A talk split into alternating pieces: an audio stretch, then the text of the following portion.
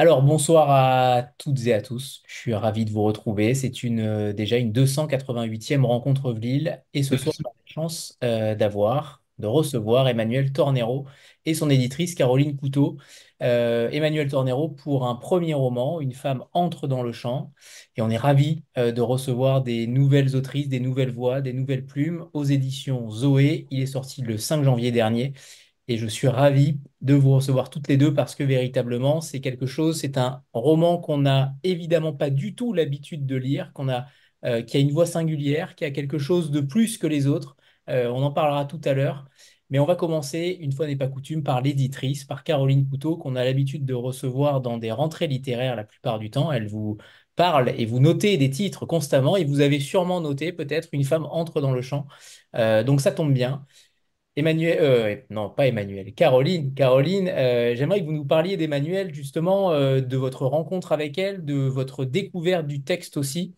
On sait à quel point les catalogues sont denses, qu'il y a peu de place parfois pour les premiers romans, excepté chez Zoé, parce qu'il y a quand même beaucoup de premiers romans chez Zoé, mais les places sont chères et on sait à quel point vous mettez un point d'honneur à ce que ces premiers romans soient aboutis aussi. Et là, c'est le cas, clairement. J'aimerais que vous nous parliez d'Emmanuel Tornero et de sa, et de sa plume et de, son, de sa capacité à être nouvelle autrice également. Bonsoir Anthony, merci euh, pour l'invitation. Euh, ça fait quatre ans, je crois, qu'on n'a plus de nouveaux romans.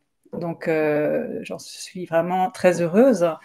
Euh, et c'est pas faute d'en avoir reçu des assez bons. On a reçu de tout, on reçoit de tout, hein, mais, mais mais là, il y, a eu une évidence. J'ai rencontré euh, d'abord euh, le texte euh, qui s'appelait à l'époque L, point, L majuscule point, c'est ça le titre, dans le cadre du master de création littéraire au Havre, où Frédéric Forté m'avait invité à faire partie du jury.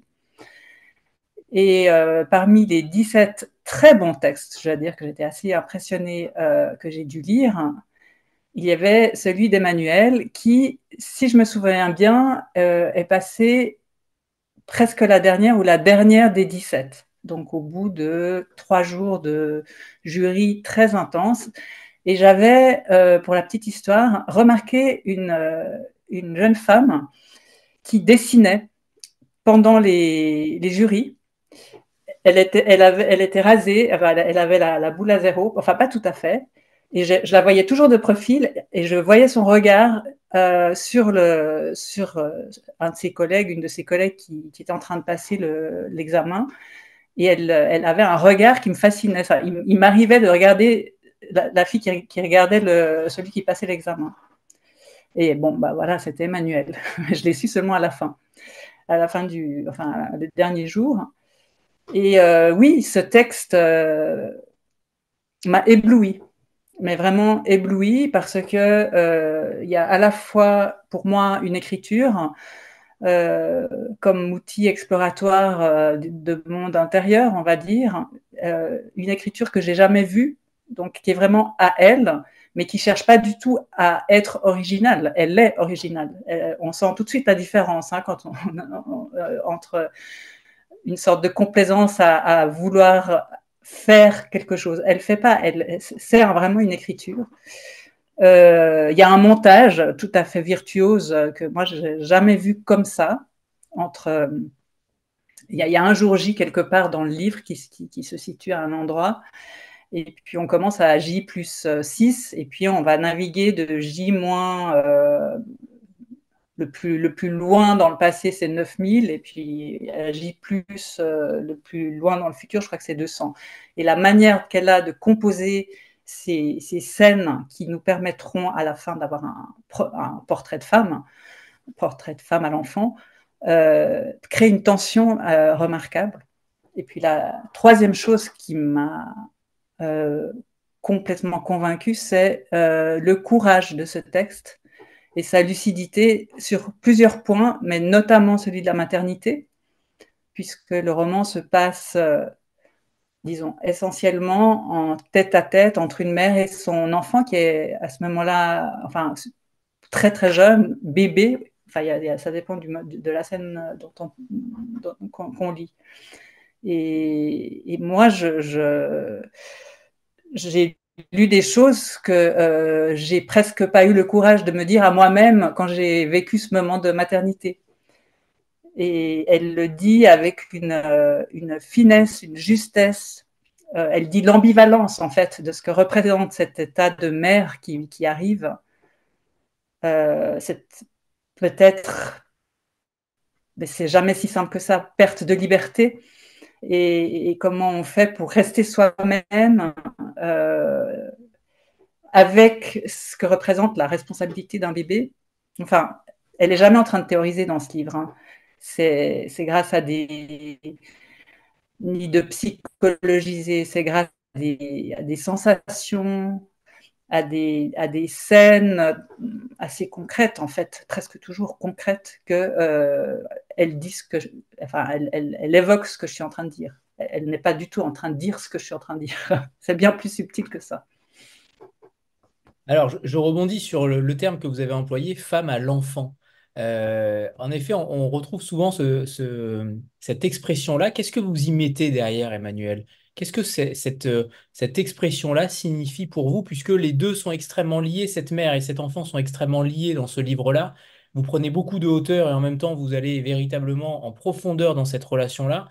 On sent qu'il y a une caméra qui est, euh, qui est quelque part, qui est fixée sur cette relation et qui, ne, et qui va euh, aller à droite, à gauche, dans le passé, dans le futur. Mais cette relation mère-enfant, euh, comment vous l'avez... Alors, je ne sais pas si vous l'avez vécu ou pas, parce que ce serait aussi intéressant de savoir si vous êtes mère, vous aussi, pour savoir comment vous imaginez les choses. Si vous n'êtes pas, je, je, je, dis bravo encore plus, mais, mais parce que c'est assez impressionnant de voir à quel point vous sentez les choses. Je ne suis pas mère, moi non plus, mais j'ai eu l'impression de l'être. C'est ça qui est fou dans votre roman, c'est que même en tant qu'homme, on a l'impression de ressentir les choses en tant que mère. euh, Je suis pas mère, moi non plus. Et, en fait, euh, mais par contre, j'ai beaucoup, beaucoup côtoyé la maternité dans ma vie depuis que je suis enfant. Euh, grandi dans une famille où il y a, beaucoup d'enfants. Euh, euh Enfin, voilà, c'est, c'est, j'ai vu beaucoup de femmes enceintes, j'ai vu beaucoup de bébés, je me suis occupée de bébés euh, assez tôt dans ma vie. Et je sais pas, c'est, je crois que c'est une relation qui, qui, est assez fascinante, en fait, et qui, pour laquelle j'ai une curiosité, en fait, depuis longtemps. Et j'ai beaucoup été dans ces moments aussi de, de confidence entre femmes où on parle de qu'est-ce que c'est. Euh, les, les, les, dessous un peu de, de, des accouchements, des maternités, des choses qu'on ne dit pas tellement en fait euh, dans bah, ce, cette espèce de, discours euh, de la maternité rayonnante. De, et j'ai l'impression qu'il y a quand même de plus en plus de paroles euh, de manière générale autour de, de, liens plus complexes mère-enfant, mais en tout cas, euh, euh, j'avais l'impression, enfin, j'ai pas voulu faire ce, écrire ce texte pour ce sujet, en fait. C'est pas comme ça que ça s'est passé pour moi. C'est vraiment un texte qui est, qui est, qui est né de ce personnage, de elle, à la base, qui m'est apparu sans enfant.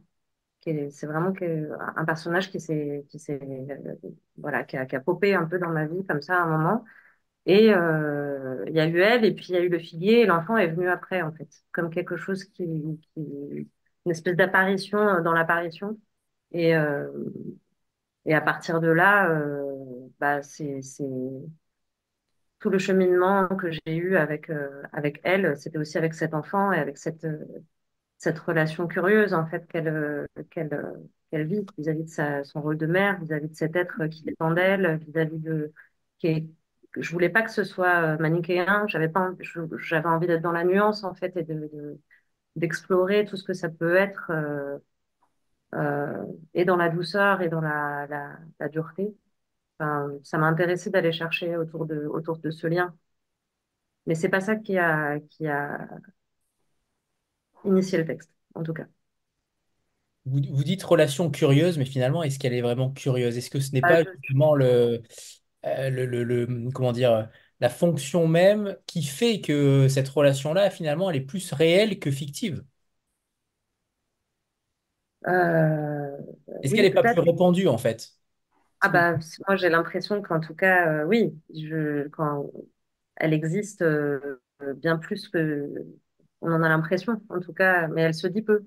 Il y a, il y a quelque chose qui se dit assez peu de cette, euh, ou en tout cas qu'on n'entend pas euh, dans tous les contextes, ou qui, c'est une parole qui n'est pas forcément euh, euh, simple euh, à, à recevoir et à, et à donner, j'ai l'impression, mais, mais oui, oui, enfin, je crois que c'est, je, en fait, je suis quand même assez surprise de, de, des réactions, notamment des, des, femmes qui sont mères à ce texte et de l'identification, en fait, qui est, qui est, qui est, un- qui est plus grande que ce que j'imaginais. Dans... Enfin, oui, ça m'a surprise un peu. Elle, s'identifie beaucoup, c'est ça? Euh, oui, en tout cas, il y a quelque chose qui sonne juste, quoi. Il y a quelque chose qui, qui... On m'a, dit à maintes reprises, euh, oui, euh, bah là, je me suis vue, en fait. À tel moment, j'ai ressenti ça déjà, en étant mère. J'ai ressenti, euh, enfin, ça, ça, ça, ça, ça touche juste à certains endroits, quoi. Et c'est vrai que ça, ça me touche énormément, enfin, d'avoir euh, réussi à mettre en mots quelque chose de cet ordre-là, euh, qui n'est pas, euh, qui n'est pas euh, forcément évident à, à, enfin, à assumer. Je, je sais pas, j'ai l'impression de me perdre un petit peu dans ce que, ce que je, j'explique, mais En fait. Euh, tous tous ces... Alors, pour ceux qui n'ont pas encore lu le livre, on parle de scènes extrêmement euh, dures, euh, qui peuvent être parfois choquantes pour, pour une mère qui, qui, qui n'imagine pas... peut pas trop en dire, c'est difficile. hein. C'est dif- Il est difficile ce roman. Mais bref, tout ça pour vous dire qu'il y a des choses inavouables, il y a des, il y a des faits inavouables qu'une mère pourrait se poser, en tout cas penser, et que vous mettez en avant, que euh, vous arrivez à faire passer euh, d'une manière extrêmement fluide en fait. On a l'impression que c'est pas si horrible que ça, que c'est quasiment euh, légitime. C'est ça qui est fort, c'est que je trouve que tout ce que vous mettez de manière inavouable, alors on va pas dire que ça légitime le fait, mais en tout cas que ça le rend moins difficile à l'écrit qu'en le faisant. Est-ce que vous avez aussi eu cette sensation-là? Euh, oui, enfin, je crois que c'était, c'était une exploration pour moi de qu'est-ce que je pouvais, où, je pouvais emmener ce personnage dans les mots, quoi, dans, dans les, dans, dans ce qu'elle pense et dans ce qu'elle imagine faire, ou ce que, euh, j'essaie de pas trop en dire aussi, mais du coup, euh, euh, en tout cas, ça a été une, une strate de, de travail, quoi, de qu'est-ce que, jusqu'où aller euh, dans le, dans le, le, Dans le mal? oui, dans le mal, on peut dire ça comme ça, quoi. En tout cas, ça m'intéressait cette figure euh, aussi de, de extrême, quoi, de, de euh, le paroxysme de, de ce que cette relation, elle pourrait être dans le mal, en fait. Qu'est-ce que, qu'est-ce que, est-ce que, jusqu'où j'ai envie d'aller, jusqu'où je, je, je vais euh, sans en avoir l'air ou sans Il y a des choses qui m'ont, que j'ai écrites qui sont pas dans le texte, là, au final, qui, euh, qui, euh, qui m'ont surprise, oui, qui étaient, qui étaient peut-être trop, ou qui étaient, mais c'était, c'était vraiment une exploration pour moi d'aller euh, trouver la, la bonne, euh, le bon dosage, en fait, entre, euh, en fait, une chose qui m'a, qui m'a, comment dire, guidée aussi dans l'écriture, c'était un endroit où j'avais envie d'emmener la personne qui lit euh, entre le, la compassion et le jugement, quoi. Un endroit de, de, de, de, proposer en fait ce personnage euh, avec une, une grande euh, liberté en fait de, d'interprétation, enfin ou de, de, positionnement, on va dire, de- du lecteur, de la lectrice. Euh, parce que moi, je la juge jamais. Je juge jamais en fait ce qui se passe. Et du coup, euh, il y a des personnages comme ça dans, en littérature qui m'ont qui m'ont marqué fort.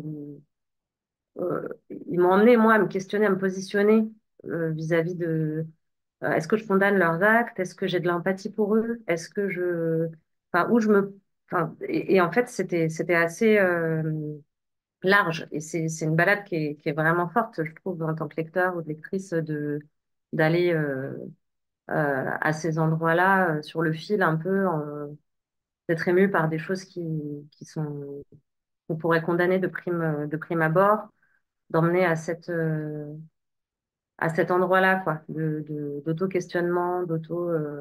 enfin, ça, c'était quelque chose qui m'a beaucoup intéressé à un moment de l'écriture, en tout cas.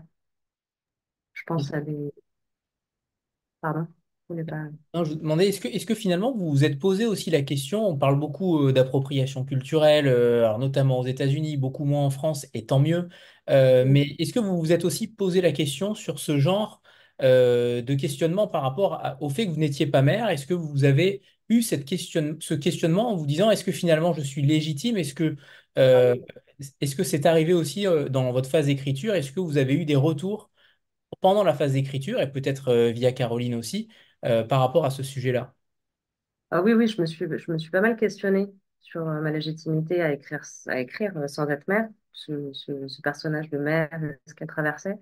Et c'est vrai que il y a eu plusieurs choses qui m'ont ont tempéré ces, ces questionnements. C'était d'une part bah, Nicole Calgaris, qui était la personne qui m'encadrait, euh, qui, est une autrice dont j'aime beaucoup le travail et qui était ma référente euh, euh, pour ce projet au Master de création littéraire du Havre, et qui pour elle, enfin voilà, on a eu, on a eu, il y a eu pas mal de fois des, des, des, des moments où j'ai douté et où elle me remettait sur ses rails de mais il faut pas que tu te, ne te poses pas cette question à cet endroit en fait.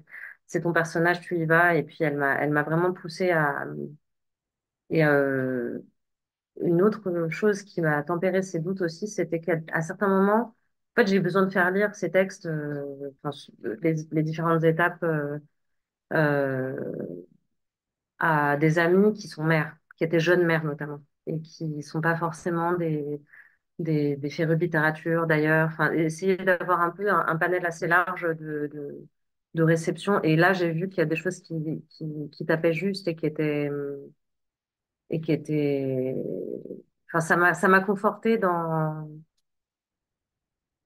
oui, le, l'envie de poursuivre et de pas, de pas euh, devoir faire un enfant pour écrire ce texte, je sais pas. Enfin... Mm. N'allons pas jusque-là. Mais... Ouais, pas. Et, j'aimerais savoir justement, euh, quand, quand, Caroline a reçu le texte, comment vous avez travaillé ensemble? Est-ce que le texte était euh, déjà sous cette structure-là, sous cette narration-là. Euh, alors le titre a changé de ce que j'ai cru comprendre et en effet L. Point, ça aurait été aussi un titre euh, totalement parlant. mais est-ce que comment ça a évolué votre, votre relation en tant qu'éditrice, en tant qu'autrice? J'aimerais bien avoir les deux avis évidemment. Tu veux commencer Caroline Il faut rallumer votre micro, Caroline. Caroline, il faut rallumer votre micro. Désolé, on ne vous a pas entendu. Ok, alors euh, j'y vais.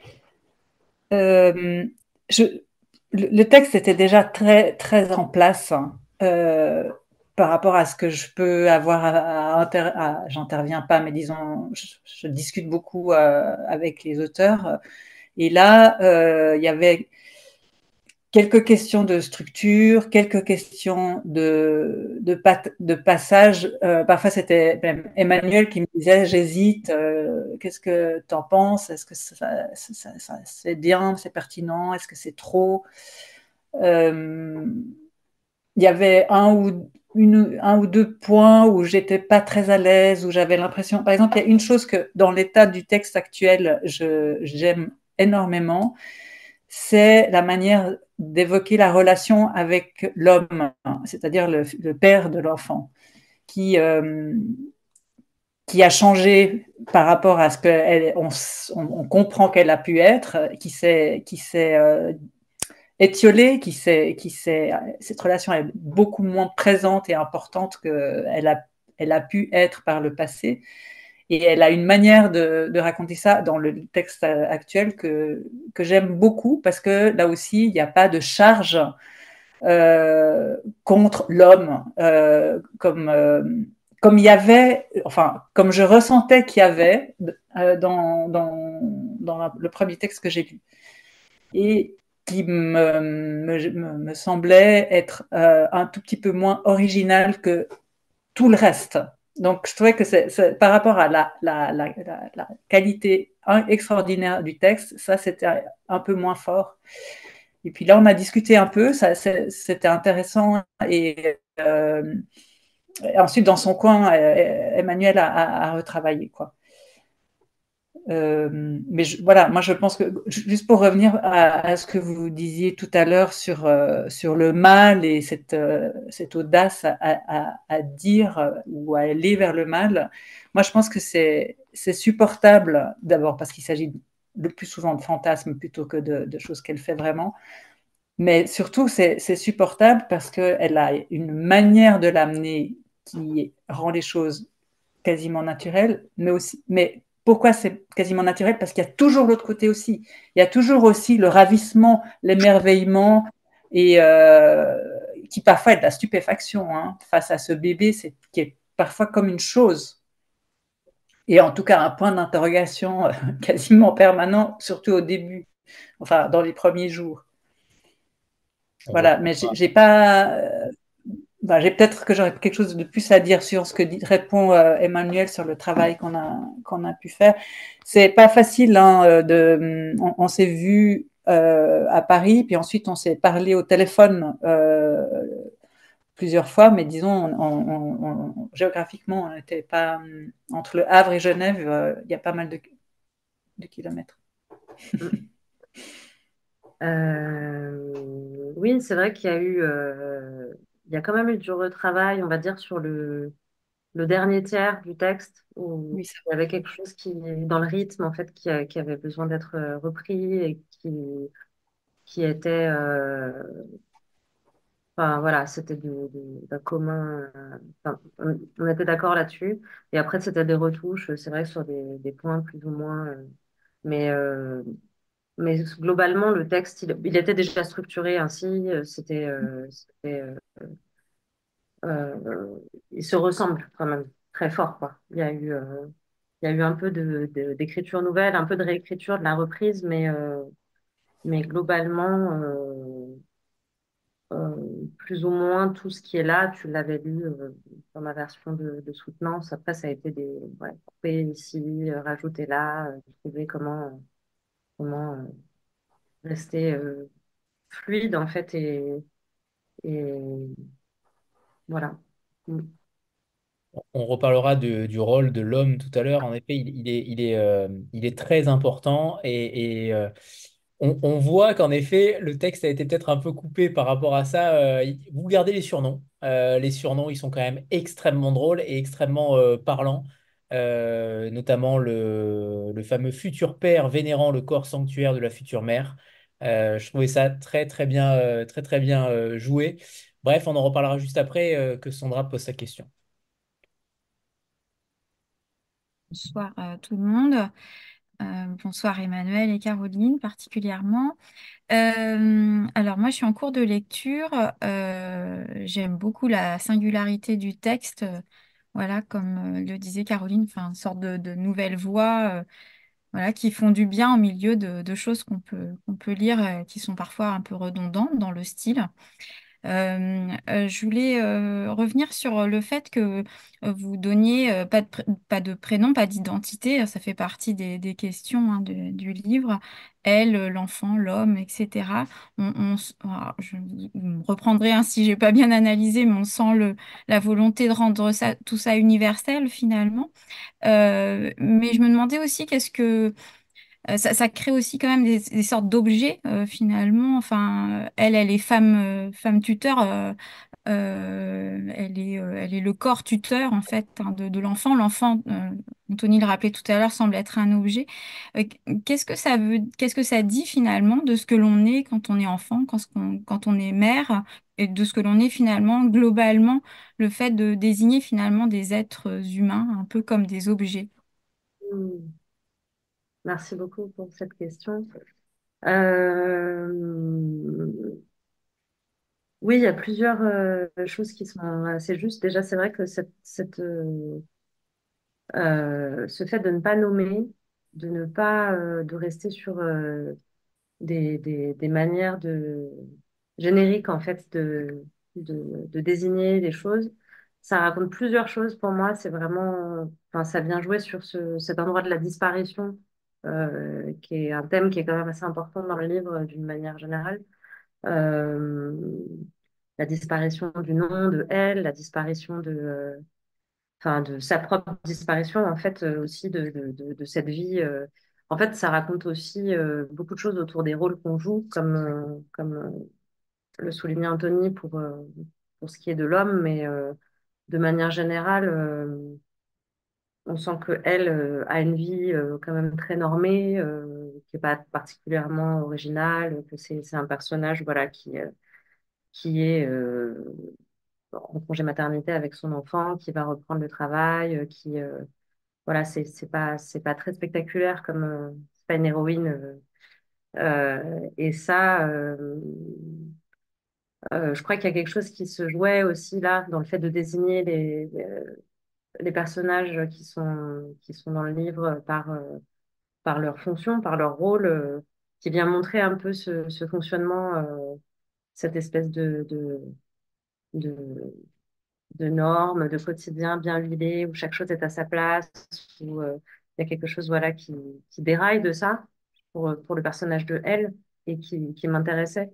Et dans les moments où, où on part dans, dans cette écriture qui, qui évolue en fait euh, dans, dans les J+, euh, il y a aussi un effacement du sujet à cet endroit-là, en fait, les, les, les personnages sont plus nommés, l'enfant est, toujours nommé, mais c'est vrai qu'il y a quelque chose qui, qui, qui a plus besoin d'être défini, en fait, qui, qui, qui, qui est- là, qui existe euh, au même titre que euh, les paysages dans, dans lesquels ils évoluent, euh, que, pour revenir aussi sur l'universalité, je crois que c'était pas à la base une, une volonté de, de, le faire, mais en fait, euh, euh, ça, me- ça me plaît aussi de rendre ça universel par cette abstraction-là, en fait, et par le fait de ne pas nommer, de ne pas décrire les personnages, de ne pas... voilà, on peut remplir avec, avec, avec son imaginaire, avec des gens qu'on a connus, avec euh, qui. Enfin, ça, ça permettait d'être euh, plus grand, quoi. Je trouve que s'il y avait eu des prénoms, que s'il y avait eu... Enfin, en tout cas, de toute façon, ça se justifiait à un autre endroit pour moi, mais c'était doublement... euh, bienvenue, on va dire. C'est même plus qu'une disparition, c'est même un délitement. On a l'impression que on est sur une, pente décrescendo en réalité. c'est plus ça, je trouve que la volonté de euh, d'effacer ces noms, c'est extrêmement euh, puissant parce que ça dit beaucoup aussi de nos, de, nos personnalités, de nos moments euh, en effet où on est véritablement dans une phase négative. Pour le coup, je trouve que là aussi, c'est encore bien vu en fait. Vous, touchez juste sur chaque élément. Comme si, comme si tout était naturel. On parlait tout à l'heure de naturel de l'écriture, mais c'est ça en fait. Vous êtes dans un, dans une naturalité de l'écriture qui est bah, fascinante. Et j'aimerais qu'on revienne justement sur ce côté, euh, sur cet homme, Euh, parce que pendant longtemps, on ne le croise pas, cet homme. Euh, il arrive à peu près au tiers du livre, peut-être la moitié du livre, dans ces eaux-là. Vous le surnommez, ouais, voilà, au tiers à peu près. Vous le surnommez parfois avec le bon fils, l'amoureux exalté, le futur père, voilà, vénérant le corps sanctuaire de la future mère, lui qui porte déjà un prénom de prophète. Tout est là en fait, tout, tout est, tout est suggéré pour que on sache déjà qui est cet homme, on sache, déjà. euh, euh, que véritablement il est quand même euh, plutôt régulier. On le côtoie, on le connaît cet homme-là. Clairement, on le connaît, on, le voit dans nos entourages. Il est quand même assez marqué. J'aimerais que vous nous parliez de ça, de cet équilibre que vous avez voulu donner. Ce, livre aurait pu très bien être sans lui, finalement. Euh, il est là, il est présent et, et- et il a cette fonction-là aussi un petit peu subalterne, euh, mais si frappante J'aimerais que vous nous parliez de lui. Euh, qu'est-ce que vous avez voulu y mettre derrière cet avatar? Bah, en fait, j'ai voulu, je crois, je crois qu'il vient d'autant plus appuyer la solitude du personnage, le fait de l'incré, de, enfin, la soli- leur, leur solitude respective, en fait, où on a l'impression que, enfin, en tout cas, ça a été une question, euh, à un moment peut-être de garder l'homme ou ne pas garder l'homme. Euh, il y avait d'autres personnages. euh, quand j'ai commencé à écrire ce texte, à un moment, j'ai écrit beaucoup autour de la famille de elle. En fait, autour, il y avait y avait y avait d'autres membres de la famille. Il y avait sa mère, il y avait des femmes autour d'elle, dont il ne subsiste quasiment rien. Quelques quelques petits petites références dans le texte, mais c'est vraiment minime, quoi. Et euh, par contre, l'homme j'ai, j'ai pas souhaité le, l'effacer. J'avais envie de rester vraiment au niveau de cette unité-là, je crois, de, qui est euh, bah, la famille nucléaire, quoi, le, le- la mère, l'enfant et le père, en l'occurrence. euh, Et, euh, et en fait, euh, à un moment, j'ai compris que ce qu'il fallait vraiment que je fasse dans ce texte, c'était rester avec elle tout le temps, rester vraiment de son côté et qu'on soit, que ce soit elle qui guide de l'écriture qui guide le texte, qui soit euh, comme si on était, on la suivait en caméra épaule euh, en permanence. On ne pouvait pas la quitter de, du regard, on ne pouvait pas aller euh, voir, ouvrir à trop d'autres choses et que l'homme, il est témoin aussi du- d'une elle qui n'était pas comme ça, d'une relation qui, qui, qui était différente, qui a mené à, à cette vie commune, qui a mené. J'avais pas envie que ça, ça prenne une place euh, trop forte, mais en tout cas, c'était, c'était, euh, ouais, c'était important pour moi de qu'il y ait cette figure qui à la fois est, qui est stable en fait et qui, qui n'a pas changé et qui est prêt à continuer à jouer les rôles en fait et, qui, sait faire ça et qui et en, en filigrane, je crois qu'on on peut lire que elle aussi elle savait faire ça et que là elle peut plus en fait et qu'il y a quelque chose comme une faille entre eux qui qui empêche pas qu'il y ait de la tendresse et qu'il y ait des, des... ça m'a intéressé euh, ouais que ça soit pas manichéen en fait euh, ce, ce lien que ça soit pas euh, juste euh, un salaud euh, qui s'occupe de rien et qui ne je crois pas que ça soit le portrait que j'en fais en tout cas mais euh, il y a quelque chose qui qui en effet qui enfin c'était assez c'était assez léger mais en effet quand j'avais dans la première version du texte euh, Caroline, elle ressentait une charge en fait contre l'homme. Et moi, je la, elle n'était pas volontaire. En tout cas, elle n'était pas euh, euh, à un endroit du genre. Pour moi, elle était plus à cet endroit de euh, une charge contre bah, cette, cette impossibilité à arrêter de jouer des rôles. Et qu'on qu'on- qu'on- peut tous et toutes euh, endosser par moment en fait. Et, et, ça, c'est peut-être, euh, en tout cas, je l'ai pas écrit comme quelque chose de, qui visait vraiment. euh, le masculin. Mais voilà, il y a une répartition de cette vie, de cette, de ce qu'elle traverse, enfin cette solitude. Je la trouvais encore plus forte avec l'homme à côté, en fait. Il y avait quelque chose, voilà, et, le fait qu'il intervienne dans le texte, qu'on ait peut-être une, une petite phrase comme ça avant, où on, on- se doute bien qu'il y y a, un homme qui, cet enfant a été fécondé d'une manière ou d'une autre par, euh, mais, mais en tout cas. euh, je crois que ça m'a plu de le placer là aussi. Que d'un coup, il arrive comme euh, Ah, mais oui, mais en fait, elle n'est pas seule, en fait. Et, et pourtant, elle est si seule et, et que c'est, ça me, il y a quelque chose qui me touche beaucoup, je crois, dans cette, cette, cette relation qui se,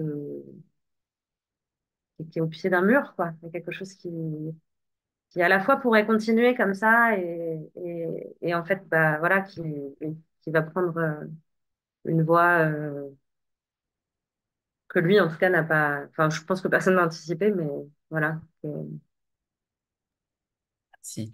Euh, alors, vous êtes créatrice sonore. Alors, je ne sais pas forcément en quoi ça consiste. Vous allez me- sûrement me le dire, mais clairement, quand on lit votre livre et qu'on sait ensuite que vous êtes créatrice sonore, bah, on a tout compris. On sait, pertinemment que vous vous êtes pas trompé de métier, clairement, euh, parce qu'on sent les sonorités, on sent les sens qui s'éveillent, euh, on sent tout ce que vous y mettez derrière chaque mot. Le son est omniprésent alors qu'on est à l'écrit. Et je milite clairement pour que ce texte finisse à l'oral tôt ou tard, euh, je ne sais pas où, quand, mais clairement, on a l'impression que ce texte doit être lu à haute voix, et je vous conseille quand vous allez le lire de le lire aussi à haute voix, euh, parce qu'il a véritablement une couleur euh, de l'oralité qui est euh, majestueuse. On a l'impression d'entendre les gouttes d'eau tomber, on a l'impression de, sentir l'orage, on a l'impression de voir les portes qui claquent, d'entendre les portes qui claquent. Qu'est-ce que vous, est-ce que ces deux métiers se s'accordent parfaitement? La réponse est oui, Emmanuel, mais j'aimerais un peu bah, ça s'accorde, oui, ça s'accorde. Alors, créatrice sonore, euh, c'est la manière euh, dont je préfère nommer mon travail parce qu'en fait, c'est assez vaste. Mais euh, en gros, je, travaille avec du son que j'enregistre. Donc, à la base, je viens plutôt du documentaire radiophonique et enfin, du documentaire sonore, voilà, mais avec une, souplesse, on va dire, qui m'a fait aller vers aussi plein de genres. C'est la formation que j'ai eue euh, qui, induisait cette souplesse, cette curiosité vers les narrations par le son, en fait, de manière générale, que ce soit documentaire, que ce soit de la fiction sonore, que ce soit euh, des choses hybrides entre les deux, euh, des choses abstraites, euh, mais en tout cas, qu'est-ce que le son seul peut raconter, comment on raconte euh, par ce prisme-là, moi, c'est quelque chose qui, qui, m'intéresse beaucoup et dont j'ai fait euh, mon travail, euh, voilà, depuis une dizaine d'années. Et, euh, et ça va être, en gros, enregistrer des sons, mon travail, donc soit des gens, des, situations documentaires, des, des sons de la vie réelle, des, des choses que je vais après travailler, recomposer, tailler dedans, habiller, trouver des manières de raconter bah, des choses avec ça, en fait, et, et de les monter. Et du j'ai une, grande partie de montage dans ce que je fais aussi dans cette activité-là. Euh, et donc après, bah, voilà, ça va donner lieu à des, créations euh, radiophoniques ou alors euh, des choses in situ. euh, dans plein... En fait, c'est assez varié. Donc, c'est pour ça que créatrice sonore, créer avec du son, c'est, ça englobe, voilà, j'ai pas besoin de... Mais je suis pas uniquement documentariste et je suis pas uniquement... Je suis pas ingé son non plus. Enfin, voilà, mais c'est un peu raconter des choses avec du son, on va dire. Et parfois des choses qui sont pas les miennes et, et euh, imaginer avec, euh, par exemple, je sais pas... euh, une plasticienne avec bah, qu'est-ce que ça va être de mettre du son dans une exposition, pourquoi, comment on fait ça, qu'est-ce que ça vient apporter, comment mais du coup oui j'ai un souci du sonore qui est, omniprésent je pense. Et et ça et je trouve que souvent c'est vrai que enfin en tout cas j'ai pas tant de souvenirs sonores dans la littérature. Et euh, je suis très contente quand je lis euh, un, un auteur et une autrice euh, qui, qui donne une attention au son, euh, parce que je trouve que c'est quand même assez rare, en fait. Et, euh, et là, moi, d'abord, ça a été une question de quand, quand cette, cette histoire a commencé à, à me turlupiner un peu et à, à, avoir envie de, de- d'exister, quoi, au-delà de moi, je me suis tout d'abord demandé, bah, peut-être qu'en fait, je vais écrire une fiction radiophonique, une fiction sonore, quelque chose, ça va passer par le son. Mais en fait, assez vite, je me suis rendu compte que ça allait me, je, voilà, je pouvais pas toucher aux mêmes endroits, de, de, ça, ça impliquait une narration, euh, euh, j'avais pas envie de, d'incarner au jeu, j'avais pas envie de, enfin, enfin, je sais pas, c'était pour les mots, quoi. C'était pour les mots et pour, euh, Mm, Il fallait, qu'il fallait que je sois dans l'écriture. Enfin, voilà, l'écriture seule. Et c'est, j'ai toujours écrit euh, depuis, depuis suis petite euh, des, des, choses, voilà. des, j'avais des, volontés d'histoire, enfant, que j'ai jamais abouti. Et puis après, bah, j'ai écrit des choses, euh, ado. Et puis après, c'était toujours là en filigrane, on va dire, dans ma vie. J'ai écrit beaucoup pour le son aussi, évidemment, mais je crois que je m'étais jamais, Enfin là, euh, c'était une évidence que bah en fait, je vais, il faut que j'écrive un livre, quoi. Il faut que j'écrive euh, ce- cette histoire, il faut que, faut qu'elle soit d'entre, sur les pages d'un livre, il faut que ce soit un livre. Voilà. Mm. Et, et d'ailleurs, on sait que certains éditeurs mettent souvent une playlist à la fin euh, de, de- du livre. Est-ce que ça vous est aussi... euh, euh, quelle playlist vous auriez mis euh, deux, trois titres peut-être qui, euh, qui ont façonné votre écriture ou euh, euh, le temps de l'écriture ou au contraire que vous auriez aimé euh, euh, accompagner, faire accompagner par le texte? Est-ce que vous avez réfléchi à ça ou pas? Ah, en tout cas, j'ai un moment, j'ai failli, euh, parce que je me suis un peu lâchée sur les remerciements dans mon texte. J'ai fait beaucoup de remerciements, mais j'étais très contente de pouvoir le faire. Et j'avais envisagé de remercier euh, la musique qui m'a accompagnée pendant l'écriture de ce texte. Ouais. Et du coup, il y a des choses euh, que j'ai beaucoup écoutées euh, en écrivant et qui, a, qui ont donné une teinte, je pense, à des, à des, moments pour moi. Enfin, en tout cas, c'était c'était de la musique qui allait me permettre de, de, de tout de suite euh, aller dans quelque chose du texte. Et je sais pas forcément euh, illustratif. Enfin, en tout cas, j'ai beaucoup écouté euh, Eliane Radig, qui est une compositrice électroacoustique, une dame qui est, qui est très âgée aujourd'hui, qui a près de 100 ans et qui est toujours vivante. Et, et, euh, et voilà, c'est une, ses œuvres complètes dans mon ordi. Alors là, c'est, des choses qui m'ont vraiment, euh, tout de suite, ça m'emmène dans, dans quelque chose la concentration de, de, ce texte, je sais pas. J'ai écouté beaucoup Tony Conrad aussi, des musiques assez répétitives euh, des années 70-80. Euh, j'ai écouté, euh, j'ai, regarder dans mon ordi, mes playlists d'écriture, mais après, j'ai pas un, un artiste ou un titre ou des, crois oui, il y a des choses, euh, il y a des choses qui m'ont. Ouais, il y a des, il y a des, il y a des. Si, si, il y a quand même des sons en particulier, des titres en particulier. Je pense à un, artiste qui est décédé il y a pas très longtemps, là, il y a, il y a deux, trois ans, qui s'appelle Guedalia Tazartes, euh, qui est un musicien euh, complètement euh, loufoque, euh, qui, qui, a, qui a expérimenté toute sa vie. Et euh, il y a un titre, le premier titre de son premier album qui s'appelle Diaspora, l'album s'appelle Un amour si grand qu'il nie son objet. Et c'est une chanson qui est avec une mélopée comme ça, hyper émouvante et quelque chose de très lancinant derrière et qui, ah, je sais pas, ça m'a, c'est, quelque chose qui, qui s'incarne pas dans des moments du livre, mais qui s'in- enfin, ça incarne une, un état émotionnel, en fait, de ce personnage. Il y a des choses, euh, bon, moi, j'écoute beaucoup de musique expérimentale, des choses, euh, des choses un peu, voilà, des curiosités sonores, on va dire. C'est, j'aime bien ce qui me surprend, on va dire. Mm. Ça se ressent dans le roman puisque euh, vous surprenez aussi par l'écriture. Ça, c'est le moins qu'on puisse dire. Sandra. Oui, à nouveau.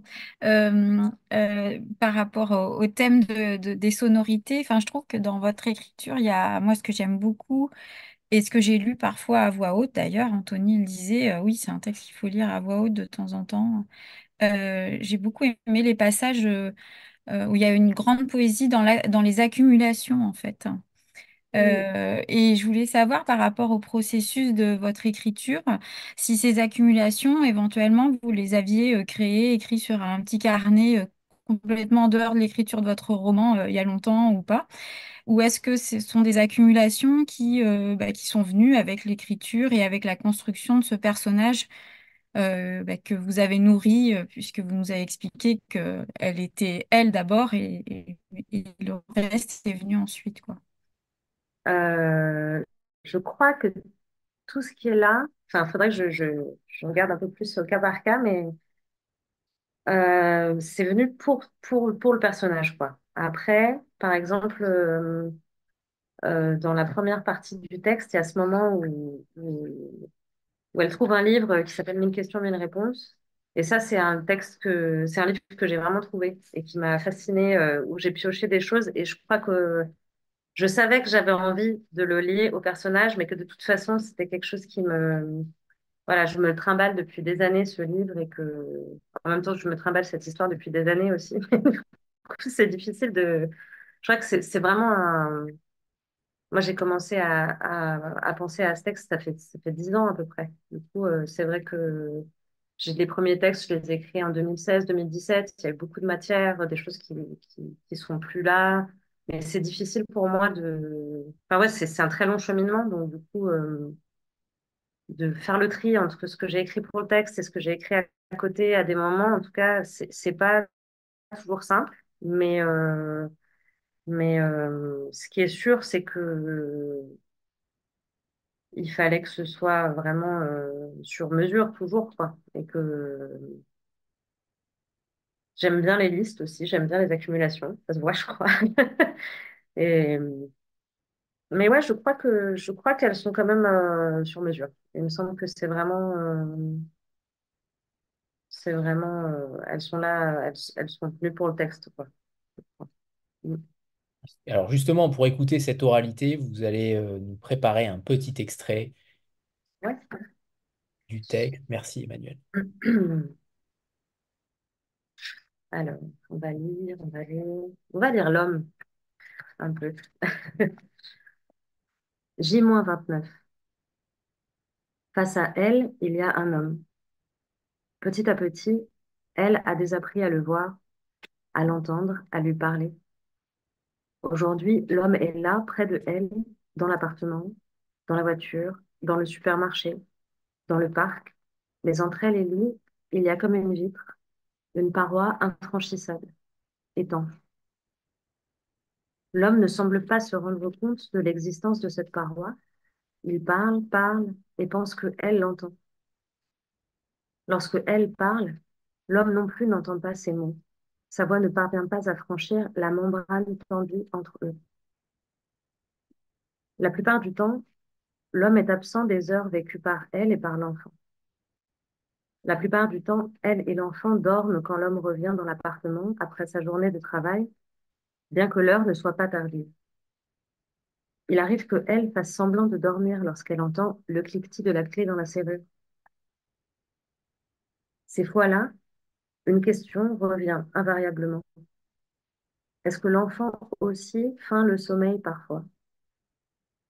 Elle peut alors entendre comment l'homme s'annonce, signale son arrivée en produisant un bruit ostentatoire, lestant chacune de ses actions d'une charge sonore excessive, outrancière. Elle écoute attentivement chaque bruit, chaque inflexion de voix, depuis le lit, sous les paupières. À ainsi feindre le sommeil, il arrive qu'elle s'endorme réellement. Depuis que l'enfant s'est mise à pousser dans son ventre, son aptitude à l'endormissement s'est développée de manière considérable. Elle dort tant et tant, dès qu'elle le peut, dans le lit, le fauteuil, le canapé, la voiture, sur un banc, allongée sur le tapis. Le bruit généré par l'homme à son retour réveille souvent l'enfant. Alors, l'homme est content. Il vient prendre l'enfant dans ses bras et l'emmène hors de la chambre, lui parle doucement en babillant. En apparence, rien ne semble avoir changé chez l'homme, hormis l'enfant dans ses bras et le babillage dans sa bouche. Cette soudaine inclination au sommeil semble déplaire à l'homme, mais il met un grand soin à ne pas le signifier de manière explicite, à ne rien reprocher à elle. Depuis qu'il est enfant, l'homme a appris à incarner des rôles. Le bon fils, l'amoureux exalté, le gendre idéal, le travailleur fidèle. L'homme est très doué pour cela. Il s'y applique avec sincérité. Les rôles peuvent se superposer, mais il arrive également que l'un chasse l'autre. À l'annonce de la grossesse de Elle, l'amoureux exalté laissa la place au futur père vénérant le corps sanctuaire de la future mère. Toute la gestation durant, il n'a pas touché son corps, réceptacle sacré de sa progéniture en formation. Dormait sur le canapé pour ne pas la gêner dans la nuit, en adoration devant le fruit qu'elle portait. Depuis la naissance de l'enfant, il devient, jour après jour, le parfait père de famille. Mais son rôle favori, celui que l'on sent poindre à travers tous les autres, est le tout va bien.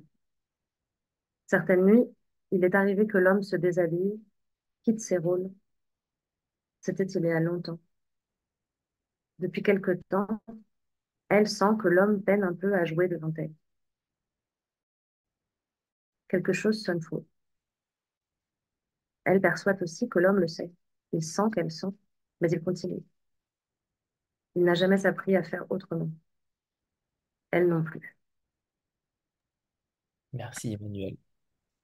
Et la, la, petite subtilité pour que la notion d'homme prenne son sens, c'est qu'il n'y a pas de majuscule à homme. Et évidemment, pour éviter de généraliser, euh, pour le coup, ça aussi, euh, je pense que ça mérite euh, d'être dit. Alors, on va prendre une petite photo de groupe avant de poursuivre. Voilà, comme on en a l'habitude. Ne bougez pas. C'est bon, parfait. Euh, j'aimerais qu'on parle de la poésie, euh, puisque tout à l'heure euh, Sandra l'a évoqué. Alors ce passage-là euh, n'est pas forcément concerné par le slam, parce que j'y ai trouvé aussi, moi, je- en tout cas dans votre écriture, on, on sent un petit peu de slam, on sent une diction particulière, que les mots doivent accrocher à la langue. Euh, je trouve que c'est une fois de plus euh, finement bien écrit et que il y a un rythme. Clairement, il y a un rythme. On n'en a pas assez parlé, mais le, le, texte est extrêmement rythmé. Et ce que j'aime aussi beaucoup, c'est que euh, vous jouez avec le lecteur constamment. On en parlera juste après, mais d'abord, j'aimerais qu'on se focalise sur, sur ce slam, sur cette poésie qui n'est pas forcément visible en apparence, qui est parfois beaucoup plus subtile au détour d'une phrase, d'une ponctuation, d'une structure. Euh, le texte est extrêmement euh, parfois aéré, parfois resserré. Je vous trouve également un petit peu cynique, un petit peu ironique. Euh, il y a des points d'humour un petit peu disséminés ici ou là, mais alors, mais c'est très léger, mais ça suffit pour, pour lâcher un petit sourire au lecteur.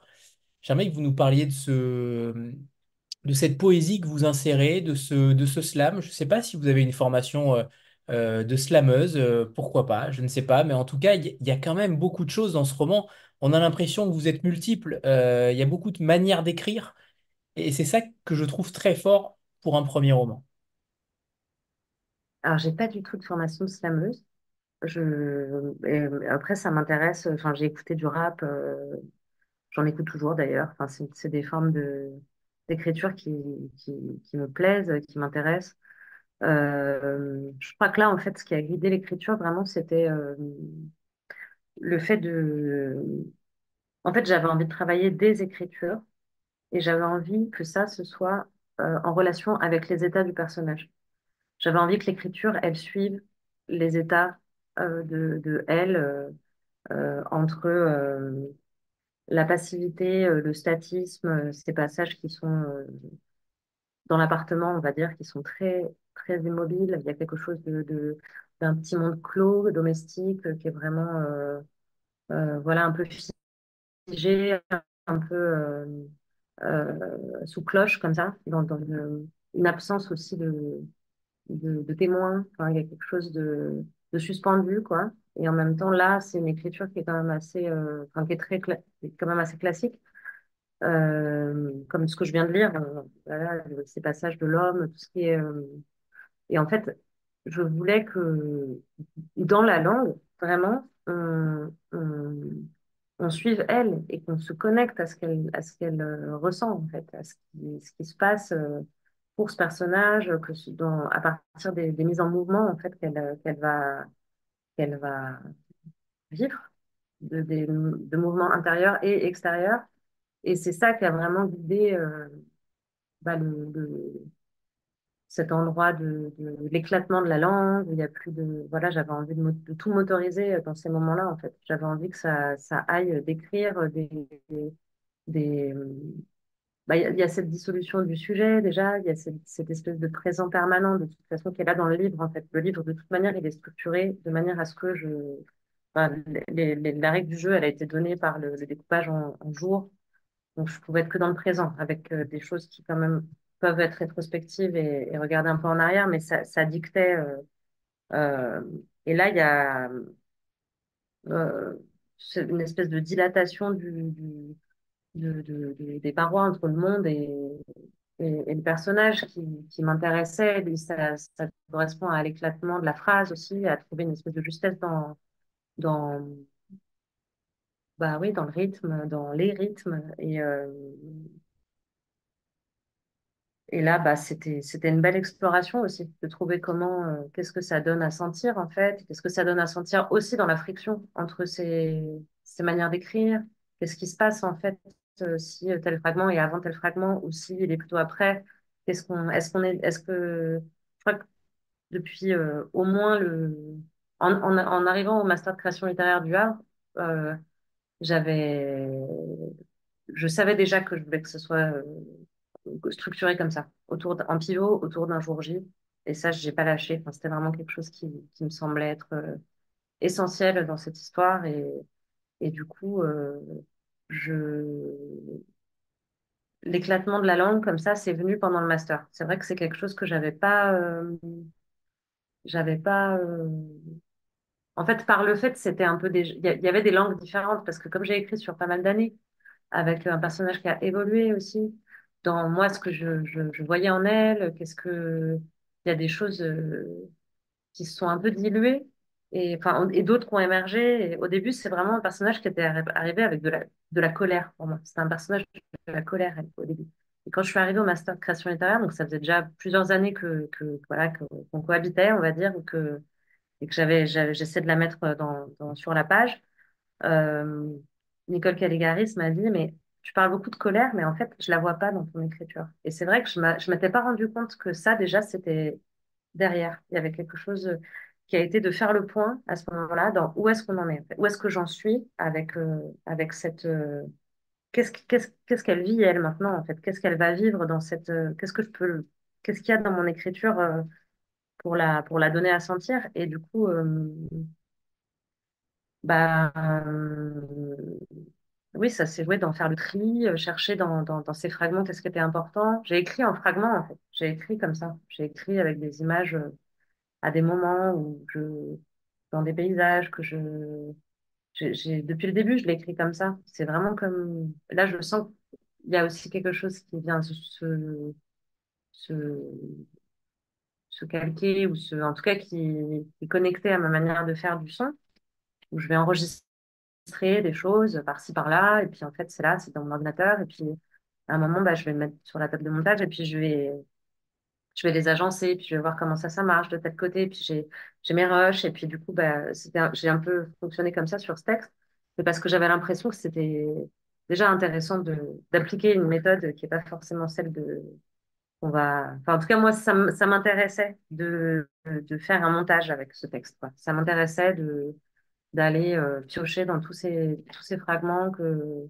et de les, ouais, de les, faire rentrer en, résonance, en friction, de chercher euh, quelque chose entre eux, quoi. De, et, et ça m'a vraiment beaucoup intéressé de chercher euh, ces langues, ces, ces, ces manières euh, plurielles en fait de, de, raconter elle, de, ce qu'elle vit. Ce qui est aussi très intéressant, c'est, je vous le disais en aparté, c'est que j'ai eu l'impression aussi de lire euh, un roman d'intrigue, un roman où le lecteur se pose constamment des questions. Euh, j'ai eu l'impression que parfois ça allait être une dystopie à la page d'après, que, euh, que cette femme était totalement seule et de, trois pages plus loin, l'homme apparaît. on se pose énormément de questions. Vous, ne, vous ne nous lâchez jamais en réalité. Par contre, vous ne mâchez pas le travail. Et ça, c'est plutôt rare. Vous n'expliquez pas tout, tout ce qui se passe. Vous laissez aussi le lecteur s'abreuver de vos mots. Et ça, je trouve ça euh, assez incroyable d'orchestrer un puzzle avec cette temporalité-là qui est euh, éparpillée un petit peu partout. Ça peut faire peur, hein. ça peut faire peur clairement à un lecteur d'avoir une temporalité qui, euh, s'éparpille autant. Et en fait, on s'y retrouve constamment parce que vous avez cette, cette subtilité de nous amener là où vous avez envie de nous emmener. Et ce que j'aurais voulu savoir, c'est justement ce, ce, côté intrigue, même si, pas si c'est si le bon mot, mais en tout cas, il y a un questionnement intérieur qui s'opère par rapport à, ces personnages-là, que ce soit l'homme, la femme, euh, elle ou peu importe. Mais il y a un questionnement du lecteur par rapport au personnage, mais il y a aussi un questionnement sur ce qu'il va advenir de l'action suivante et de la temporalité dans laquelle vous nous amenez. Vous faites ce, toutes ces ellipses-là, elles sont jamais anodines. Elles sont toujours placées au bon moment et on sent que vous avez fait euh, un travail euh, faramineux sur ça aussi, sur cette sur cette capacité à placer la bonne ellipse euh, au bon moment. Merci. Euh, bah c'était, oui, oui, c'était une recherche longue, ça, d'agencement, de, de, chercher comment. En fait, je crois qu'assez vite aussi, j'ai eu envie de laisser beaucoup de place pour euh, la personne qui lit, de laisser beaucoup de place à l'interprétation, de pas tout dire, de travailler dans les creux aussi et de d'être de, pas de pas euh, de pas euh, euh, trop tenir par la main, mais sans, sans laisser en effet dans un, vide comme ça. Mais du coup, c'était un peu bah, comment comment concrètement on fait ça? Qu'est-ce que qu'est-ce que je crois que oui, j'avais conscience de cette cette espèce de de curiosité que ça allait créer aussi. Parce que moi, j'avais envie qu'on se questionne sur elle, qu'on se questionne en effet sur euh, qu'est-ce qui va devenir sans en faire un mystère. Enfin, c'était pas. De... Je crois que très très très loin euh, dans cette euh, dans ce, dans, cette écriture, il y avait quelque chose du polar, mais vraiment loin loin loin quoi, mais qui qu'on peut sentir par endroits quoi. De, de... Je suis pas une grande lectrice de polar hein, pour autant, mais en tout cas, euh, l'histoire de elle, pour moi, elle. En fait, à la base, je crois qu'il y a euh, une envie aussi de, d'écrire euh, depuis le point de vue de quelqu'un qui a, qui a, qui a disparu, quoi. Et, et du coup, ça, tout de suite, ça emmène dans un imaginaire de, de, de, l'enquête, de la recherche, de qu'est-ce que, qu'est-ce qui se passe en fait dans le concret, comment comment comment comment on disparaît, comment qu'est-ce que ça implique, qu'est-ce que voilà, ça c'est une question qui m'a vachement accompagnée au, début surtout de, l'écriture de ce texte. Assez vite, je savais que j'avais pas envie de, donner une trop grande place à ça de manière euh, concrète, quoi, de, et que de toute façon on serait toujours du côté de, elle. Et euh, je crois qu'une chose qui, enfin, qui est venue tard, tard, tard dans l'écriture, la dernière année euh, du master, je dirais. Euh, c'est cet endroit des caméras qui vient aussi ajouter euh, vraiment euh, ce côté un peu enquête en, en filigrane, quoi, en creux, et qui, qui, était un peu un pari parce que je... On peut dire rapidement de quoi il s'agit. Ce sont des, des rapports, alors je ne sais pas si on peut appeler ça un rapport, mais en tout cas des scènes fixes des caméras de, de Gijona en Espagne, euh, où euh, vous décrivez euh, ce qu'on voit sur la caméra euh, minute par minute, voilà. heure par heure. C'est un, c'est une strate de, de narrative en fait qui est, qui est en filigrane dans tout le livre, mais qui voilà qui, a- qui est utilisée, enfin qui a- advient peut-être six fois, je crois, où euh, en fait c'est un compte rendu quoi de quelque chose voilà euh, qui est regardé à un moment et, et qui est euh, dont on fait un compte rendu des images dans lesquelles ce personnage apparaît on suppose que c'est ce personnage qui apparaît en tout cas euh, et euh, il y a une forme de moi ça ça m'a vraiment fascinée euh, j'ai regardé beaucoup de caméras de surveillance en ligne euh, pour écrire tout ça pour euh, réfléchir un peu à ce que ça racontait. Et c'est vrai que je trouvais que c'était vraiment le contrepoint parfait pour euh, toute cette intériorité euh, à laquelle on a accès de, ce personnage, en fait, où là, d'un coup, on est complètement de l'autre côté du prisme, on est extérieur, c'est médiatisé par un, un œil hyper froid comme ça, et puis euh, et là, on, on regarde parfois ce qu'on a pu lire autrement, parfois c'est des, des scènes qui n'ont pas d'autre existence dans le, dans le, dans le livre, avec une grande distance. Et du coup, ça induisait aussi, euh, bah, que, si ces scènes sont là, c'est que quelqu'un les regarde. Et, et pourquoi, pourquoi on regarde ces images, pourquoi on a accès à ces images, qu'est-ce que ça raconte en fait. Et je crois que ça me suffisait vraiment d'être euh, à cet endroit-là de, de, oui, cette notion d'enquête, d'intrigue, un peu, de, de, de pas trop en dire, en fait, à tout endroit, je crois que c'était important. De, laisser euh, de la place pour euh, interpréter, pour s'approprier l'histoire, aussi s'approprier ce personnage, pour, pour se la figurer, pour...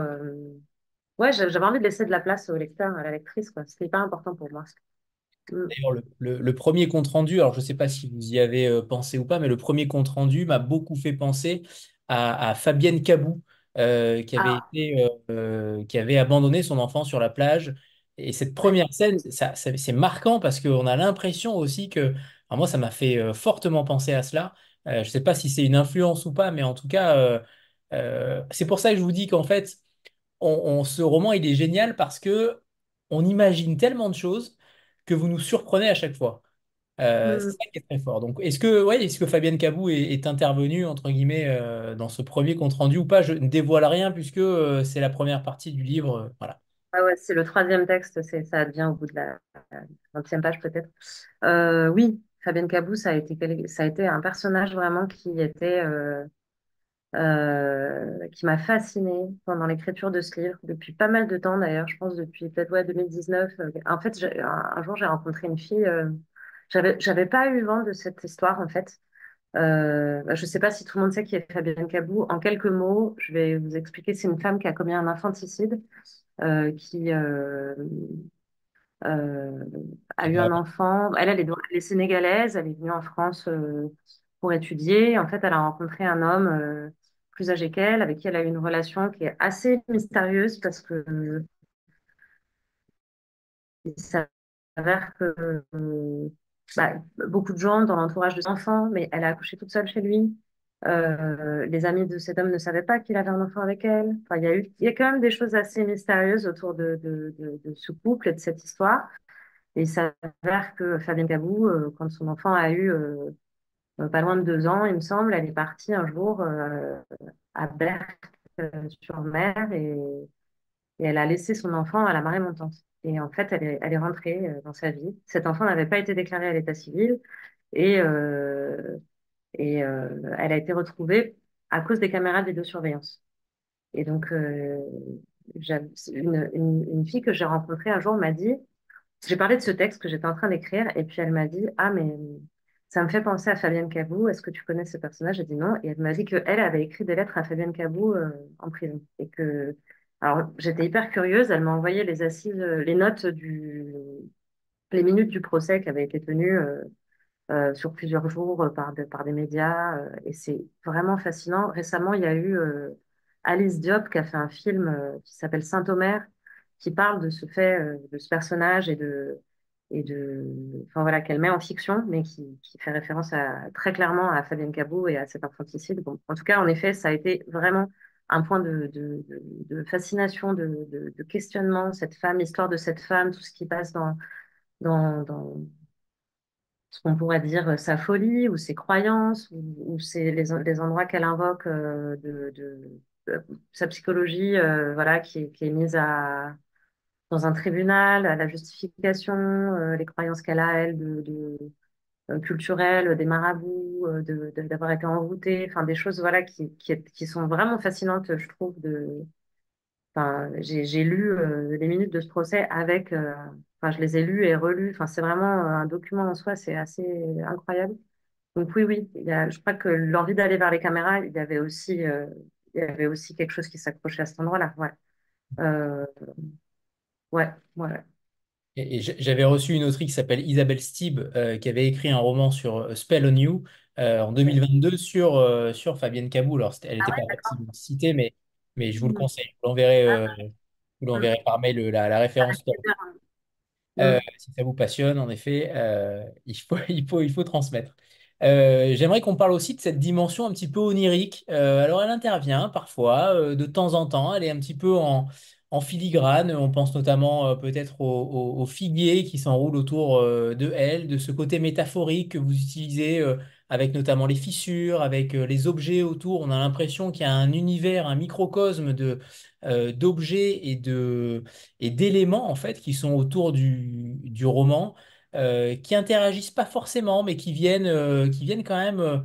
alors le figuier, il interagit clairement, euh, mais les autres peut-être un petit peu moins, mais ils sont là, ils sont spectateurs. Euh, vous vouliez aussi mettre, euh, ne pas fixer les choses uniquement sur le côté humain. On sent que tout doit parler, et on le voit à travers la couverture, hein, de ces fissures aussi, de ce pas qui, de cette femme qui entre. dans le. Euh, là aussi, le euh, il peut y avoir différentes significations, mais le chant principal, vous allez peut-être... Non, on va peut-être pas le dévoiler. Non. Si? Comme vous voulez. Euh, oui, je crois que,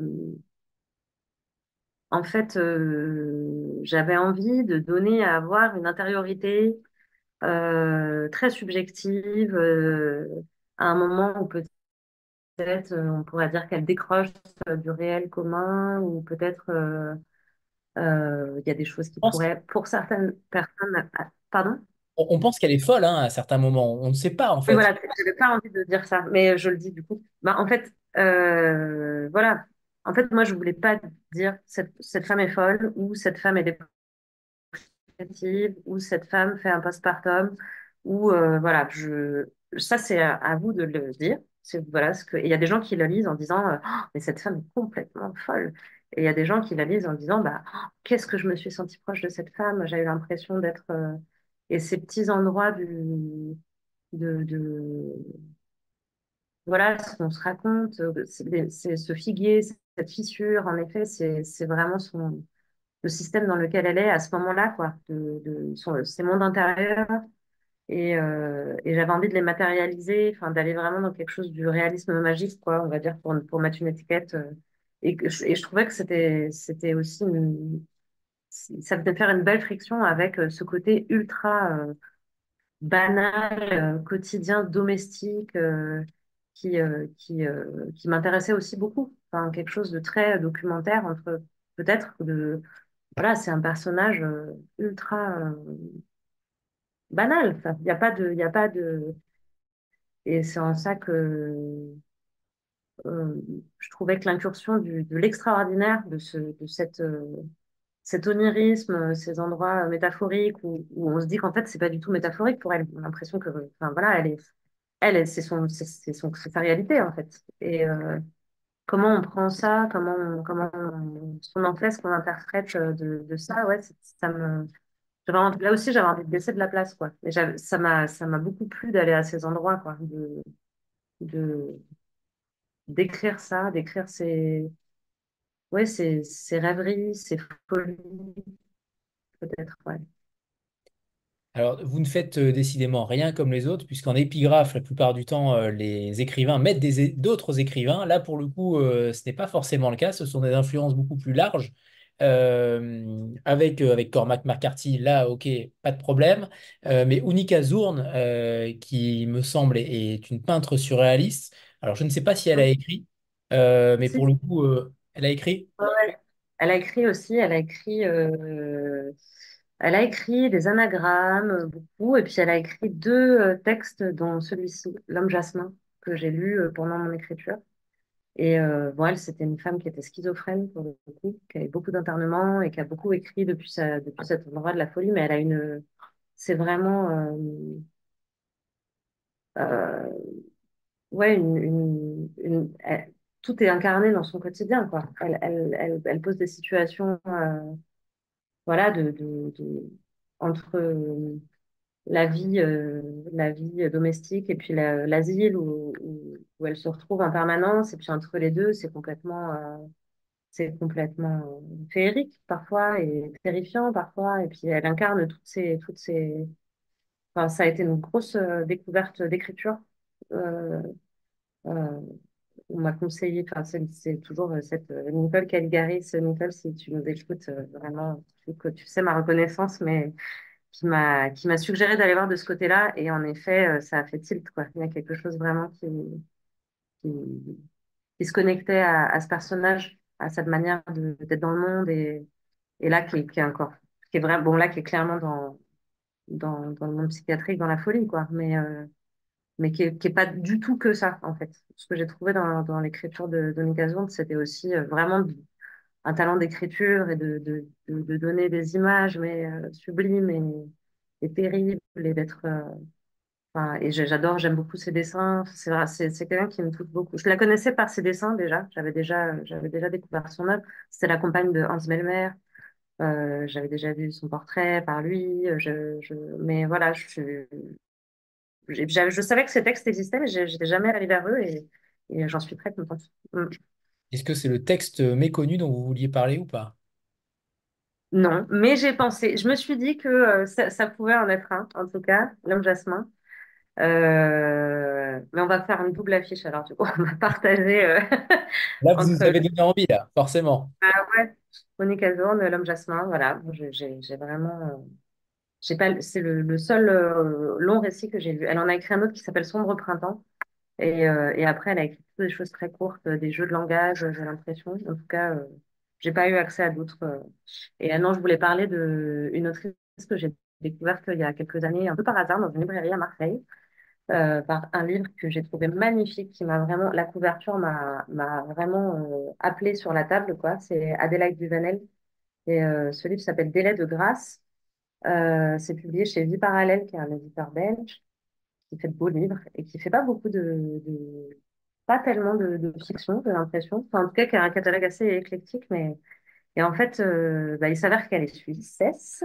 Euh, euh, elle est, elle vient de Suisse allemande et, c'est quelqu'un qui écrit des, des toutes petites formes, quoi. Elle écrit des nouvelles en une page, on va dire. Des choses, voilà, qui sont des textes euh, très courts, qui, qui sont des miniatures euh, de portraits, de, euh, de, de personnages, mais qui sont pris sur le vif, comme ça, dans un, dans de la solitude, beaucoup, des gens qui sont vraiment en marge, qui... On sent qu'il y a... Voilà, c'est des, des personnages qui ont déraillé à un moment ou qui sont empêtrés dans des problématiques euh, psy ou de, de voilà de, de pauvreté, de, qui ont du mal à être dans le monde en fait et, et je trouve qu'elle en dresse des portraits qui sont hyper beaux, hyper euh, impactants, qui sont sans concession aussi, qui, qui voilà, qui c'est des instantanés et ça me ça me touche énormément de lire euh, de lire euh, ces petits textes de, de- Duvanel, c'est vraiment une grande découverte.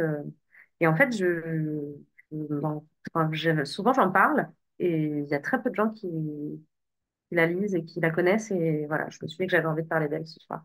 Mm. Très bon choix. Très bon choix parce qu'en effet, je pense que peu de, peu de lecteurs la connaissent. Euh, j'aimerais revenir sur, euh, peut-être avant de parler de l'avenir, euh, j'aimerais parler de cet épisode que vous mettez en exergue au tout début du livre, l'épisode de Michael Jackson, que vous ne citez pas. Mm. Euh, cet épisode euh, qui a, qui a marqué euh, évidemment les, les années 90, 2000, peut-être 2000? Mm. Peut-être Oui, 2000? peut-être peut-être Ouais, 2000. ouais, Très 2000, je bien. où, où il a suspendu son enfant euh, sur le balcon, en dehors du balcon, euh, devant une foule en délire, et il s'est vite rétracté, comprenant qu'il avait peut-être fait euh, une, euh, une erreur. Euh, vous le citez parce que, alors vous ne citez pas Michael Jackson, mais vous citez l'exemple aussi parce que il y a des, il y a des points, euh, comment dire, euh, euh, des points communs avec euh, ce qui va se passer avec elle, en tout cas. En tout cas, dans sa tête, c'est un petit peu ainsi. Euh, Comment ça vous est? Est-ce que c'est quelque chose qui vous a marqué euh, aussi en tant que c'était il y a à peu près 20 ans, donc euh, vous étiez aussi jeune que moi là aussi, donc c'est quand même une image forte. Pourquoi pourquoi l'avoir mis? Parce qu'elle est quand même surprenante. On l'a peut-être un petit peu oublié cette histoire, mais elle a quand même marqué les esprits. Une fois que on le voit écrit, on, se remémore en effet cette scène Mm. euh, assez fabuleuse. Alors, en fait, dans le sens euh, évidemment euh, dans le sens euh, exceptionnel. Voilà, on va dire ça.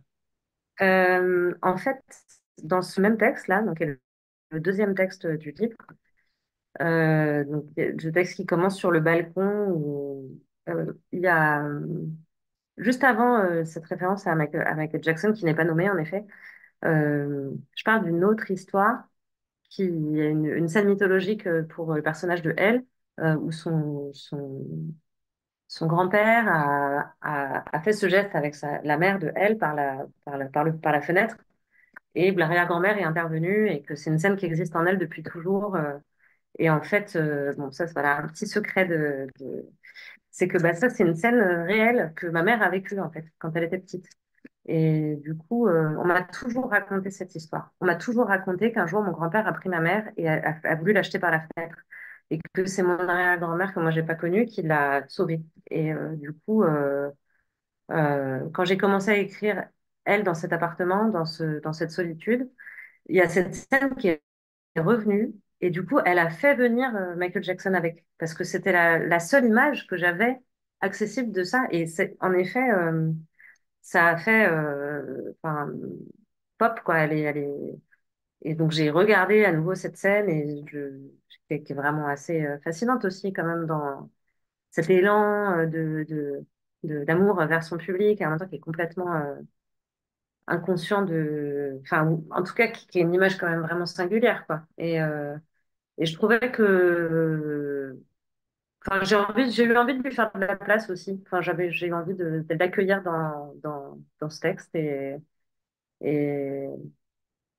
ouais, je crois qu'elle m'a marqué, ouais. Je crois que, je crois que, bah, elle faisait aussi écho à ce, ce- cette autre scène qui, qui, existe en moi pour le coup depuis toujours, mais ouais. Ne m'étonne pas. Euh, est-ce que vous conseilleriez d'ailleurs, parce que moi, en- en finissant votre roman, j'avais qu'une seule envie, c'était de le relire dans l'ordre chronologique. Alors, c'est c'est pas Ah, évident parce qu'en effet, il va falloir faire des allers-retours euh, constants, mais est-ce que vous, est-ce que vous l'avez aussi euh, imaginé comme ça, en, en sorte de jeu littéraire, pour le- retrouver l'ordre chronologique euh, en une seconde lecture? bah, je, Est-ce que, d'ailleurs, peut-être Caroline l'a déjà fait, hein, je ne sais pas, hein, mais est-ce que quelqu'un l'a déjà fait pour, pour voir si l'expérience est aussi singulière, différente? Est-ce que euh, ça serait intéressant de savoir? hmm. Bah, si quelqu'un le fait, je veux bien avoir un ressenti de lecture parce que euh, je crois que c'était. j'ai- Moi, j'ai l'impression, à titre personnel, que ça sera un peu frustrant comme expérience parce que je pense pas qu'on y découvre euh, grand-chose. Je suis pas certaine, en fait. Ça a été un peu une question de est-ce que les gens auront envie de faire ça? Est-ce que les gens qui vont lire auront envie de le mettre dans l'ordre? Euh, j'ai l'impression que moi, en tant que lectrice, j'aurais envie de le faire, en tout cas, pour, euh, pour voir, pour... il euh, faut être très cartésien déjà, ça c'est sûr. hein, Il faut être extrêmement cartésien. peut-être. En tout cas, je sais qu'il y a des gens qui sont pas du tout... Enfin, qui aiment pas du tout ça, ce genre de jeu, d'aller d'aller explorer, d'aller faire dire au texte d'autres choses ou de et, euh, et j'entends et puis enfin voilà, moi je suis pas non plus la pire euh, euh, la plus grande amatrice de, jeux, de contraintes.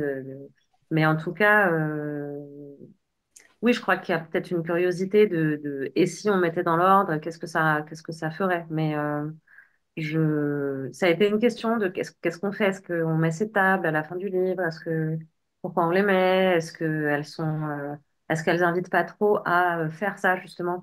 Et c'est vrai que à la toute fin, il y a une table qui est le, les textes dans l'ordre du livre, tels qu'ils sont présentés. Et puis il y a une seconde table qui est celle des textes dans l'ordre chronologique. Je précise quand même que les deux tables, elles sont pas tellement là pour. euh, enfin, il n'y a pas les numéros de page. C'est vraiment plus un peu comme des objets. Moi, ça a été mes, mes guides de travail, en fait, ces deux objets-là. Ça a été des, choses qui m'ont accompagnée.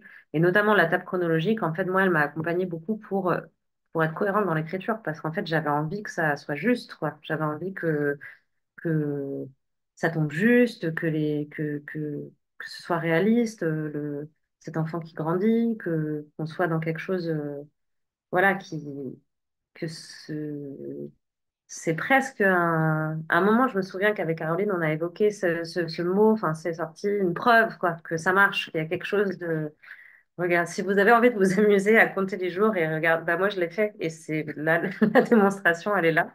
Et, en tout cas, moi, je me suis beaucoup référée pour, euh, pour voir un peu ce que je racontais, comment je le enfin, où j'allais, qu'est-ce que ça dessinait comme, euh, comme territoire temporel, surtout. Mais euh, c'est une possibilité, en tout cas. C'est une possibilité de, de, d'aller explorer le texte comme ça, d'une autre façon. Et je pense que ça raconte, ça raconte peut-être d'autres choses, ouais. Ça raconte. Euh, autrement, je, je, je- peut-être qu'un jour j'essaierai de faire cette lecture euh, de cette manière, mais hum, ouais, ouais, ça m'a aussi. Je, à un moment, je, enfin, il y a longtemps, longtemps, j'ai lu euh, Marel de Cortázar, et c'est vrai que bon, c'est pas, il s'agit pas de, mais ce truc du double ordre, de, l'indication de lecture, de la pluralité d'exploration du livre, ça m'a ça m'a plu. J'ai bien aimé euh, pouvoir arpenter le livre et qu'il existe de plusieurs manières. Et je crois que ça me fait plaisir parce qu'on me dit souvent euh, Ah, bah, j'ai eu envie de relire tel passage ou j'ai eu envie de reprendre tel fragment. Et puis en fait, ça m'a donné envie de relire. euh, et du coup, bah, c'est super. Enfin, de, que ça suscite peut-être ouais, cette, curiosité de remettre. En lien euh, des passages qui ne se suivent pas ou pas forcément dans une chronologie, mais en tout cas d'aller d'aller euh, d'aller y fureter à nouveau et de redécouvrir peut-être des choses qui nous ont pas sauté euh, au visage la première fois ou qui Mm. Caroline. Je pense que Emmanuel est, est modeste, est trop modeste, parce que, à mon avis, l'énorme travail de montage qu'elle a fait rend, euh, euh, enfin, chronologiquement, ça ne marcherait pas. C'est un outil, bien sûr. Il était nécessaire de, s'assurer que, tout était juste et qu'on ait cette sensation juste du temps qui passe ou qui a passé. Euh, mais, mais enfin, je te trouve très modeste en, donnant la possibilité de quelque chose d'intéressant sans ton montage. À mon avis, c'est ton montage qui fait le livre et qui fait cette tension parfois extrêmement inquiétante et toujours surprenante.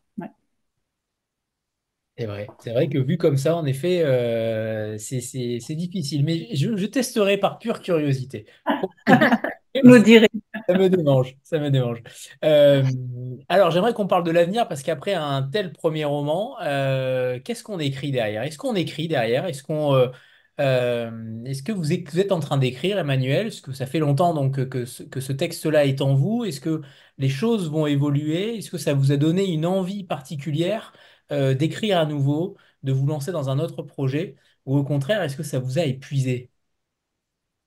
Euh, bah, je crois que c'était une vraie question pour moi euh, pendant l'écriture de texte qui était très longue et, d'autant plus quand j'ai commencé à intégrer le master. Est-ce qu'un jour je créerai autre chose en fait? Parce que là, c'était vraiment.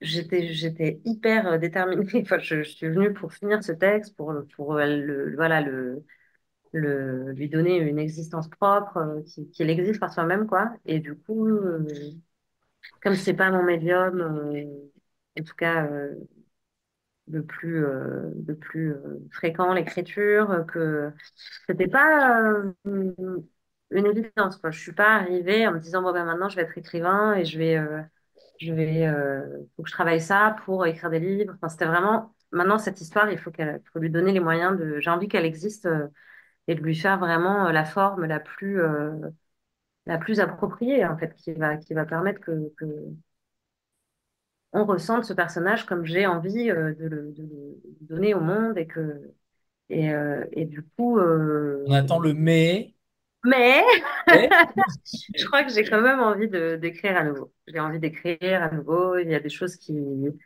qui voilà qui, qui prendront leur temps de, de qui sont vraiment à des états. Euh, euh, il y a un texte que j'aimerais bien. Enfin, il y a des choses que je. Voilà, j'aimerais bien prendre du temps pour retravailler. Maintenant, l'arrêt de. L'arrêt, enfin, le, bah, l'arrêt du master, ça m'a aussi fait revenir dans le son. J'ai, eu euh, bah, de la place pour, pour reprendre des activités sonores. J'étais contente de.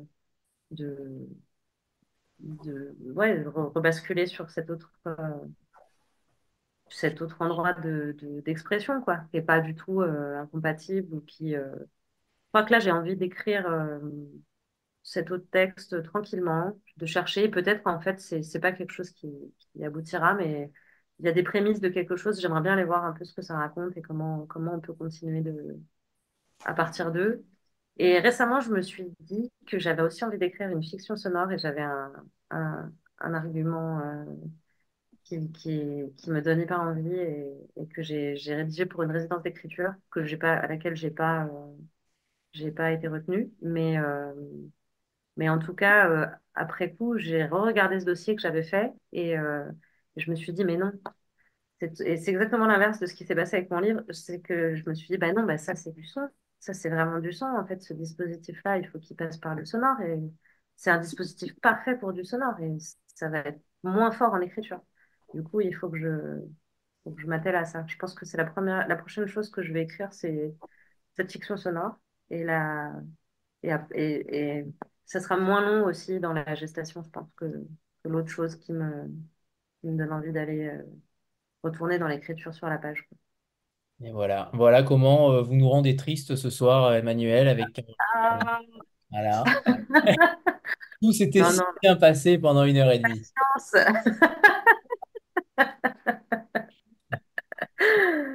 Alors, un petit peu moins drôle, j'ai une question. Donc, la dernière question, euh, la fameuse question euh, de l'avenir, de ah, comment vous voyez les choses dans l'avenir en 2074, dans 50 ans.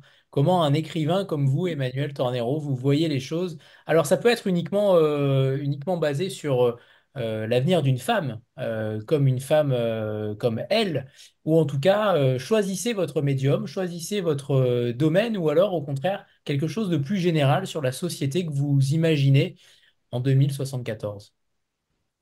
Ah ben, en 2074, le capitalisme s'est effondré et l'argent n'a plus du tout la place qu'il a aujourd'hui. Et puis, il y, a, un souci du vivant qui est, là et qui, habite chaque être humain.